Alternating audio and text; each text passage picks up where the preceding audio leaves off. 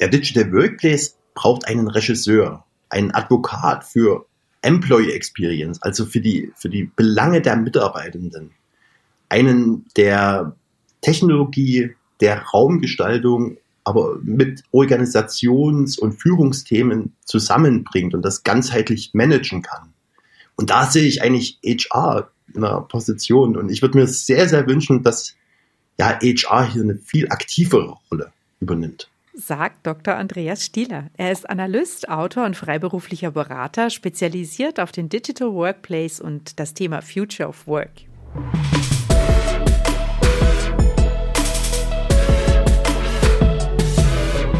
Bam! Bytes and More. Sie hören den Podcast von Optimal Systems. Bei uns geht es um die Digitalisierung im Unternehmen, um Prozesse und ihre Potenziale und darum, wie sie sich im Alltag optimal umsetzen lassen.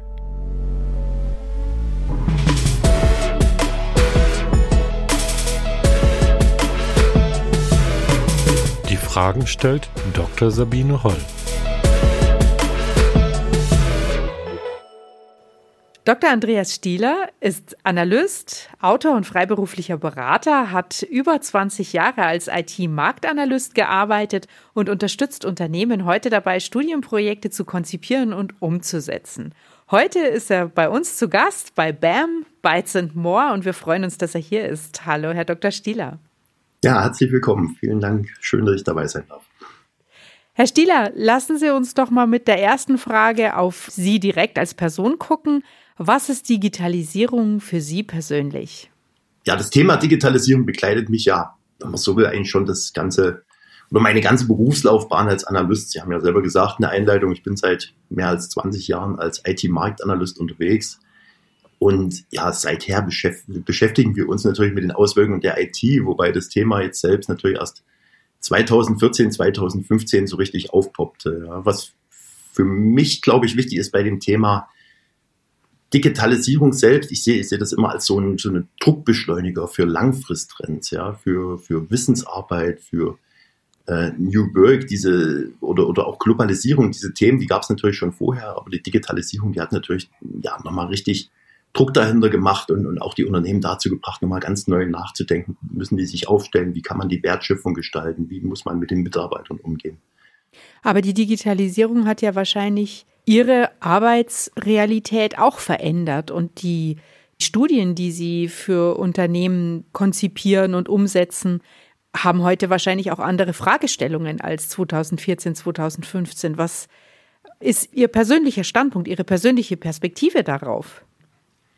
Ja, die Fragestellungen haben sich insofern geändert, dass wir heute nicht mehr nur über IT reden. Das mag jetzt paradox klingen, ja. Also mit der Digitalisierung hören wir auf, nicht mehr nur, wie sagt man, reine IT-Studien zu machen, sondern wesentlich breiter zu denken, weil wir merken, dass die IT auf der einen Seite wesentlich stärker in andere Felder mit reinrutscht, also mit, mit reindrückt. Man muss dann, wenn man einen IT-Einsatz plant oder wenn man für meine Themen jetzt gerade ja neue Plattformen, neue Collaboration-Plattformen für den Arbeitsplatz, dann muss man natürlich auch umgekehrt auch über Führung, über Organisationen mit nachdenken. Ja, und mhm genauso umgekehrt. Also ich glaube, deshalb ist, ist die Breite, die Sichtbreite ist deutlich weiter geworden oder breiter geworden, ja. Jetzt haben Sie vorher gesagt, die Digitalisierung pusht Trends weiter nach vorne, schiebt die an, die es auch vorher schon gab. Studien zeigen ja immer wieder, dass infolge der Digitalisierung der Anteil der Wissensarbeit zunimmt ja. und die Wissensarbeit immer wichtiger wird. Sprich also komplexe Aufgaben, für deren Lösung es keine vordefinierten Prozesse gibt. Jetzt habe ich in einer Ihrer Studien die These gelesen, wer den Austausch der Wissensarbeiter effektiv unterstützen will, sollte diese zunächst von Routinetätigkeiten befreien. Jetzt scheint es für mich ein Widerspruch zu sein. Welche Routinetätigkeiten haben Sie denn da im Sinn, von denen man Wissensarbeiter durch die Digitalisierung befreien könnte und wie soll das gehen? Sie sprechen da jetzt auf eine Studie an, das ist die Wissensarbeiterstudie, die ich zusammen mit Hayes seit dem Jahr 2012 im zwei-, drei Jahresrhythmus durchführte. Die, die letzte Ausgabe gab es letztes Jahr. Und in der Zeit haben wir natürlich auch mitgeschaut, ja, wie, wie hat sich mit der Digitalisierung die Wissensarbeit verändert? Und Was wir festgestellt haben, ja, in der ganzen Zeit, ja, der Anteil der, der Wissensarbeit ist gestiegen, ja, auch ganz logisch, ja, also es werden immer mehr Aufgaben werden automatisiert, das, was übrig bleibt, ist die Wissensarbeit. Und wir kennen das ja mit der steigenden Komplexität und so weiter, gibt es immer mehr Aufgaben, wo man nicht weiß, wie das, ja, oder wo es keine, wie sagt man, festgelegten Prozesse gibt. Aber gleichzeitig hat man eigentlich gehofft, dass mit dem Einsatz oder mit dem Einsatz von digitalen Technologien, dass man es da auch schafft, den Anteil der Routineaufgaben, also Aufgaben, einfache Aufgaben, die jetzt keine, wie sagen, kein Spezialwissen erfordert, keine Kreativität erfordert, ja, dass man den natürlich zurückdrängt. Und das genau ist leider nicht passiert. Also wir haben das im letzten Jahr im Grunde mal wieder gemessen. Und es ist tatsächlich so, wir haben circa 1000 hochqualifizierte Fach- und Führungskräfte befragt. Und die verbringen, es ist eigentlich Wahnsinn, die verbringen fast 50 Prozent, also ich glaube genau waren es 48 Prozent ihrer Arbeitszeit ja, mit Routineaufgaben. Wahnsinn. Und wir haben das ja über die Zeitdauer immer wieder gemessen und haben gemerkt, dass der Anteil nicht etwa gefallen ist, sondern sogar über die letzten drei, vier Jahre sogar eigentlich noch gestiegen ist. Was denken Sie, woran das liegt? Ähm, es hat verschiedene Ursachen. Ja. Also auf der einen Seite, wir haben natürlich mehr Komplexität. Wir haben ein Organisationsproblem. Wir gehen doch mit linearen Methoden, mit unseren teilweise manchmal Kontrollwahn, ja, versuchen wir komplexe Probleme zu lösen. Und das funktioniert nicht. Ja, dafür braucht man eine Vertrauenskultur. Und das Ergebnis dessen ist, dass wir dann überbordende Meetings haben. Wir beschäftigen uns ganz viel mit, ja, ich glaube, der Lars Vollmer, der sagt da immer dazu Business-Theater, ja. Also Sachen, die eigentlich nur mit Kontrolle zu tun haben, die aber eigentlich nichts an der Wertschöpfung bringen. Das ist die Organisations, das Organisationsthema. IT-seitig muss man einfach sagen, ja, wir haben natürlich immer mehr Technologien immer mehr Geräte, die helfen uns oder erleichtern uns auch die Zusammenarbeit und so weiter. Aber die sind nicht vernünftig integriert, die sind, lassen sich nicht vernünftig managen. Im Grunde überfordern wir teilweise die Leute mit der Nutzung der Geräte, so dass die Mitarbeiter auch schon einen beträchtlichen Teil ihrer Zeit damit verbringen, was weiß ich, ihre Geräte zu verstepseln, ihre Geräte zu managen, sich in diesen Wust an Video- und Webkonferenzen da irgendwie durchzufummeln, die Sachen dann trotzdem nicht zum, am Ort zu haben, ständig wieder nach Informationen, nach Dokumenten zu suchen. Und das ist einfach ein Riesenpotenzial, was bisher nicht erschlossen wurde. Wenn wir die Wissensarbeiter von ihren Routinetätigkeiten befreien oder entlasten wollen, wie könnten wir das denn anstellen? Jetzt sagen Sie, die verbringen viel Zeit damit, zum Beispiel eben nach Informationen zu suchen. Das heißt, wäre Wissensmanagement, Informations- und Dokumentenmanagement im Unternehmen ein wichtiger Punkt, um genau das zu erreichen. Also die Routinetätigkeiten so ein bisschen runterzufahren und den Wissensarbeitern mehr Spielraum zu geben, kreativ zu sein und ihre Stärken voll auszuspielen? Das ist sicherlich ganz klar ein wichtiger Punkt. Ja, also fangen wir von vorn an. Ich glaube, man muss erstmal das Thema Automatisierung wesentlich stärker mit reinnehmen als ein Ziel oder ein Unterziel bei der Gestaltung des Digital Workplace. Wir haben in den letzten Jahren sehr viel über Zusammenarbeit geredet. Wir bekommen heute viele Sachen, also auch wenn ich immer so rumschimpfe, ja, aber wir bekommen natürlich heute viele Sachen besser hin. Es ist heute kein Problem mehr, sich per Videokonferenz und so weiter zu verschalten. Das war vor ein paar Jahren noch gar nicht vorstellbar. Aber was eben nicht geklappt hat, ist eben das Thema Automatisierung. Und jetzt zurück zu diesem Informationsdokumentenmanagement, auch das gibt's ja, ist ja, ist ja kein neues Thema. Was mir wichtig ist oder was ich aus Studien kenne, da gibt's natürlich eine Menge Zeit, verbringen eben die Mitarbeiter damit, die passenden Dokumente zu suchen, abzulegen und so weiter. Und ich glaube, das kann man dann lösen, wenn es eine ordentliche, vernünftige, intelligente Verschaltung mit den Sachen gibt. Das heißt, ich will im Grunde, ich habe ein Salesgespräch und will für das Salesgespräch brauche ich genau die relevanten, kontextrelevanten Informationen, Dokumente, auch unstrukturierte Informationen, sagt man dann, also E-Mails und so weiter, Chats, die will ich da praktisch zur Verfügung haben. Und das sehe ich heute in vielen Lösungen eben noch nicht ausreichend gelöst. Jetzt sagen Sie aber auch, beziehungsweise das ist ja auch ein Gemeinplatz, dass der Digital Workplace nicht in erster Linie ein IT-Projekt ist, sondern eigentlich ein ganzheitliches Transformationsvorhaben, das nur gelingen kann, wenn es von den Menschen mitgetragen wird die dann den mhm. Digital Workplace auch ausfüllen und äh, besetzen und nutzen sollen. Wo gibt es denn Widerstände? Ich habe jetzt auch in, aus vielen aktuellen Umfragen herauslesen können, dass zum Beispiel Homeoffice, Mobile Office super beliebt ist, dass immer wieder diskutiert wird, ob man das sozusagen nicht verpflichtend für die Arbeitgeber machen soll, das anzubieten. Das heißt, man hat eigentlich den Eindruck, der Arbeitnehmer ist ganz wild darauf. Gibt es trotzdem Widerstände? Jein. Ich würde bei der Beantwortung der Frage vielleicht noch ein bisschen weiter von anfangen. Sie sagten selbst, das ist ein Gemeinplatz, ja, dass das kein IT-Projekt, sondern ein ganzheitliches Transformationsvorhaben ist. Ich glaube, es ist kein Gemeinplatz in dem Sinne, dass es jetzt schon gemein so verstanden wird, ja.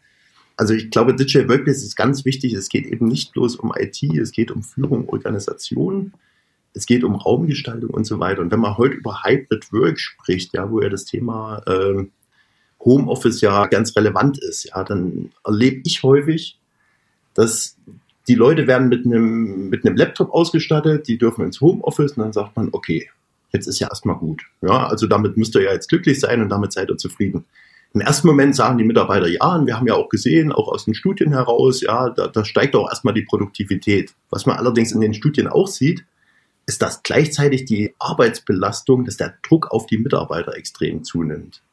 Und wie kommt das? Weil die Mitarbeiter mit, mit allen weiteren Problemen im Grunde alleine gelassen werden. Im Grunde, wenn man, denn wenn man über Hybrid Work nochmal anders nachdenkt, muss man eigentlich sagen, da gehört ja eigentlich noch wesentlich mehr dazu. Man muss die Strukturen anpassen. Es macht ja keinen Sinn, die Mitarbeiter bloß mit einem Laptop auszustatten, ein bisschen Teams zu geben.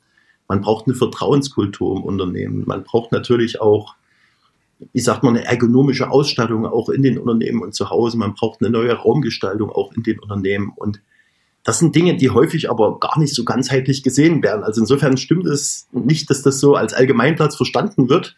Eben leider Gottes noch nicht. Und das führt letztendlich auch dazu, dass es dann irgendwann Missmut wird. Ja, man, man sagt dann immer im Geiste von New Work sagt man immer, ja, wir, wir setzen auf Eigenverantwortung der Mitarbeiter und löst das bitte, aber man begibt sich teilweise da auch als Unternehmen ein bisschen aus der Verantwortung heraus und lässt die Mitarbeiter mit den Problemen allein. Und ich glaube, das ist nicht nachhaltig und führt auch nicht zu einer guten Entwicklung. Aber ist es dann auch so, dass die, dass die Mitarbeiter sozusagen Aspekte zu wenig bedenken?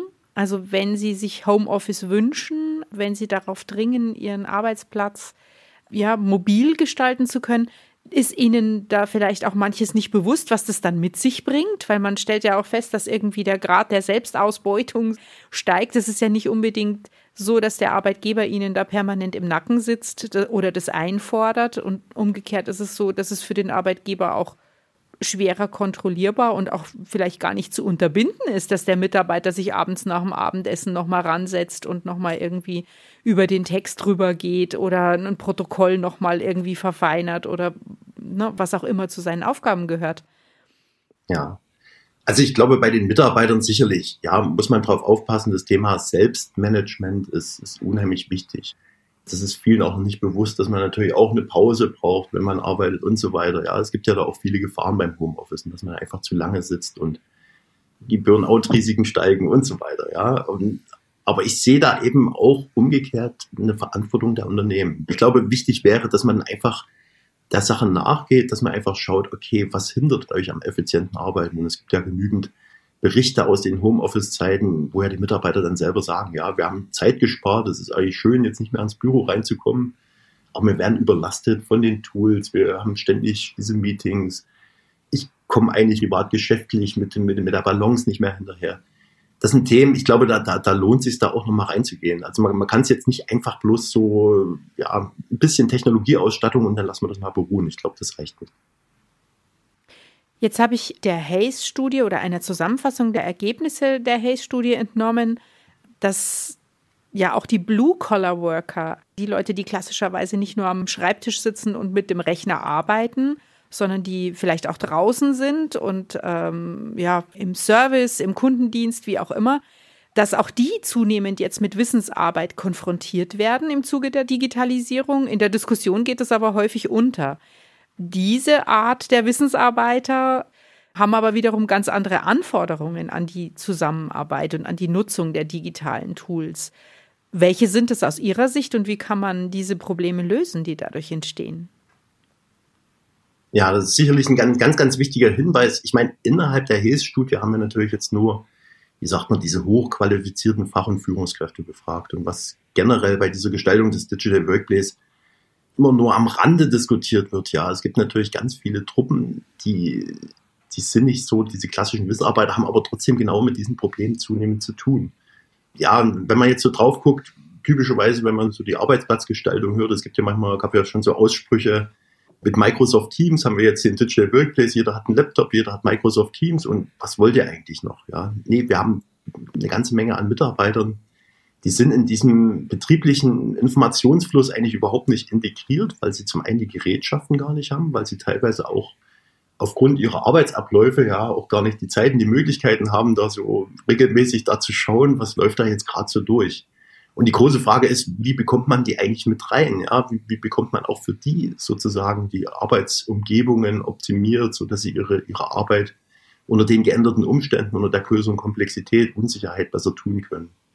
Und da hatte ich verschiedene Gespräche in der Vergangenheit. Ja, also ein Thema ist zum Beispiel, dass man dann ganz weniger über so diese klassischen Collaboration-Plattforms reingeht, sondern einfach auch so Messaging-Apps, wie wir es so aus dem privaten Bereich von WhatsApp kennen, da zum Beispiel viel mehr nutzt. Aber klar, am Ende des Tages muss man reingehen, muss man in die Unternehmen reingehen, muss man auf den Shopfloor gehen und, und mit den Mitarbeitern sprechen und dann einfach schauen, ja, was nützt euch jetzt konkret? Aber also es macht im Grunde, wo ich bloß immer warnen möchte, ist immer gefährlich davon auszugehen, Digital Workplace ist einfach was für die, ja, wir haben jetzt, wir haben jetzt ein schönes System für die Büroarbeiter und damit haben wir das Thema erledigt. Das ist überhaupt noch nicht.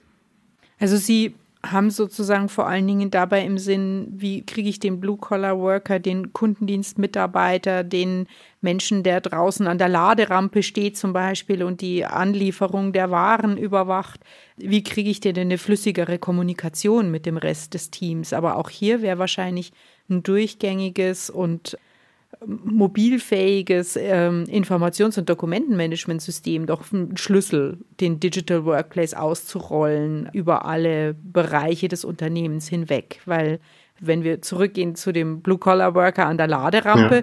wenn der auf die Lagerbestände zugreifen kann und auf die Bestellungen und auf die Eingangsrechnung dazu und den Lieferschein zuordnen kann und so weiter, dann wäre doch das sehr viel mehr ein digitaler Arbeitsplatz, sage ich jetzt mal, als wenn er über irgendein Chatsystem mit den Kollegen in der Buchhaltung erst darüber sich austauschen müsste. Oder sehen Sie das anders? Da bin ich sogar ganz bei Ihnen. Das jetzt Dokumentenmanagementsystem, sicherlich, das steckt da im Hintergrund und die Frage ist, wie gut ist es verschalten wirklich zu den Systemen, zu den einzelnen Anwendungen, die da dastehen, ja. Und ich gebe Ihnen vollkommen recht, ja. Also es geht ja darum, einfach den, den Menschen einfach zu helfen, vor Ort ihre Arbeit einfach besser zu tun. Und wenn ich im Verkaufsgespräch bin oder wenn ich im Lager bin, dann will ich mich nicht erst durch 15 Anwendungen durchschalten und erst recht nicht die Leute, die dann womöglich bloß ein Smartphone oder wenn es gut kommt, noch ein Tablet dabei haben, ja. Hm. Die haben da natürlich reichlich wenig Möglichkeiten. Ja. Die wollen möglichst ohne Probleme auf das entsprechende Dokument, auf den entsprechenden Chat kommen. Ja. Bestes Beispiel sicherlich in der Kundenkommunikation. Ja. Es gibt, äh, ja, wir kennen das ja selber, wenn man in Verkaufssituationen ist, dann wurden vorher oder werden häufig viele Dokumente hin und her geschickt und die sind dann immer irgendwo abgelegt. Aber in dem Moment, wo, wo man eigentlich das nächste Gespräch führt, dann muss man wieder in 15 Systeme rein, reingehen und die suchen. Und eigentlich wäre es doch viel schöner, wenn man die einfach parat hat, wenn die sofort zur Verfügung stehen. Das heißt, der ideale Digital Workplace steht nicht auf einer Insel, sondern in einer IT-Landschaft, die möglichst homogen ist und ja, aus möglichst wenig Einzelanwendungen besteht. Das heißt eher aus leistungsstarken Lösungen, die viele Anwendungsbereiche integrieren, oder? Sehr gut. Also ich glaube, ich hatte es mal formuliert, der Digital Workplace aus meiner Sicht ist eigentlich, ja, jetzt kommt wieder so eine Flossel, ein ganzheitliches Design- und Servicekonzept. Also da geht es sowohl um Lösungen, die miteinander zusammenspielen, die miteinander intelligent interagieren, so dass ganz vorne dran stehen die Mitarbeitenden, ja, die haben Use Cases, die haben Aufgaben zu lösen und für die Aufgaben brauchen sie die Anwendung, die sie benötigen, für den entsprechenden Use Case zugeschnitten. Sie brauchen aber auch, und das wird häufig auch noch vergessen beim Digital Workplace, sie brauchen natürlich auch noch äh, die ganzen Applikationen und so weiter, die müssen natürlich noch gemanagt, die müssen verwaltet die Mitarbeiter müssen auch technisch unterstützt werden. Auch das muss sozusagen in, in, so einem ganzen System funktionieren. Wenn man da nicht, ganzheitlich ist immer so, so ein fürchterliches Wort, aber wenn man da nicht so hm, eben ganzheitlich rangeht, dann hat man am Ende viele Inseln im Unternehmen, die aber, die, dann verliert man aber dann trotzdem an Effizienz, an Usability und so weiter.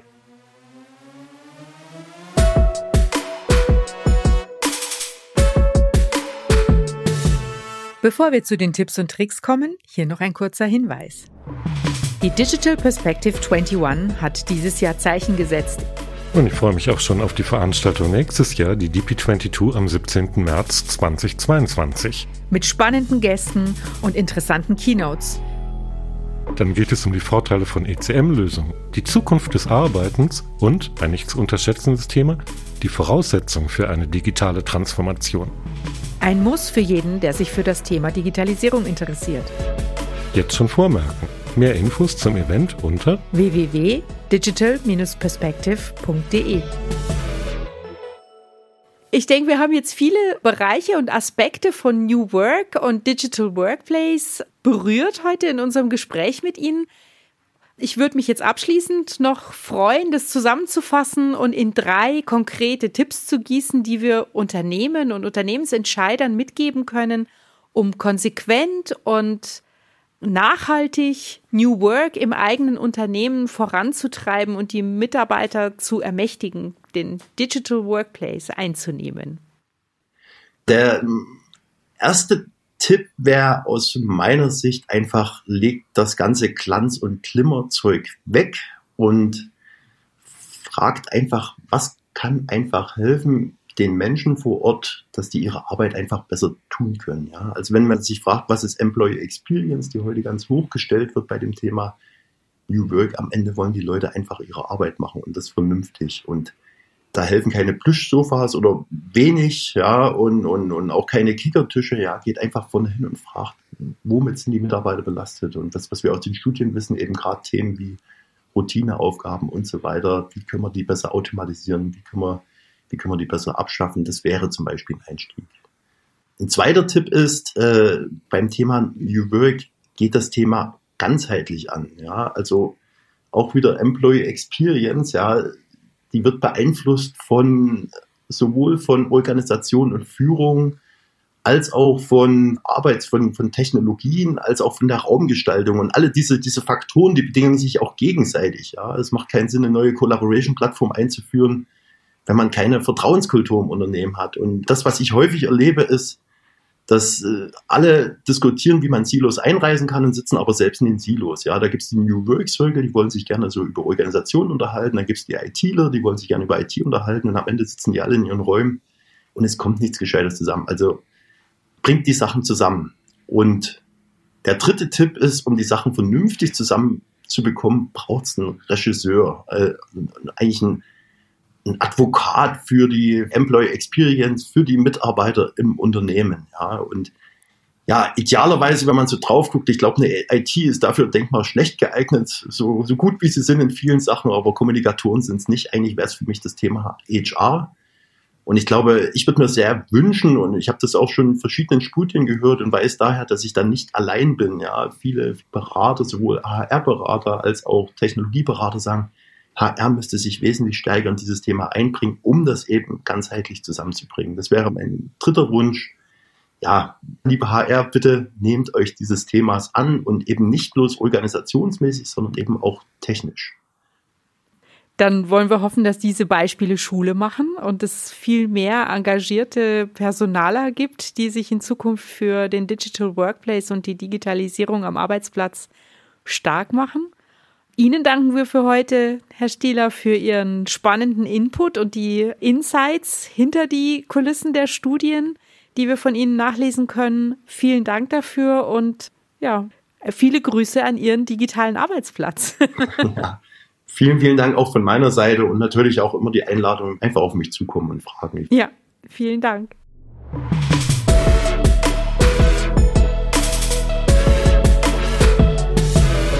Sie hörten BAM, Bytes and More, den Podcast von Optimal Systems.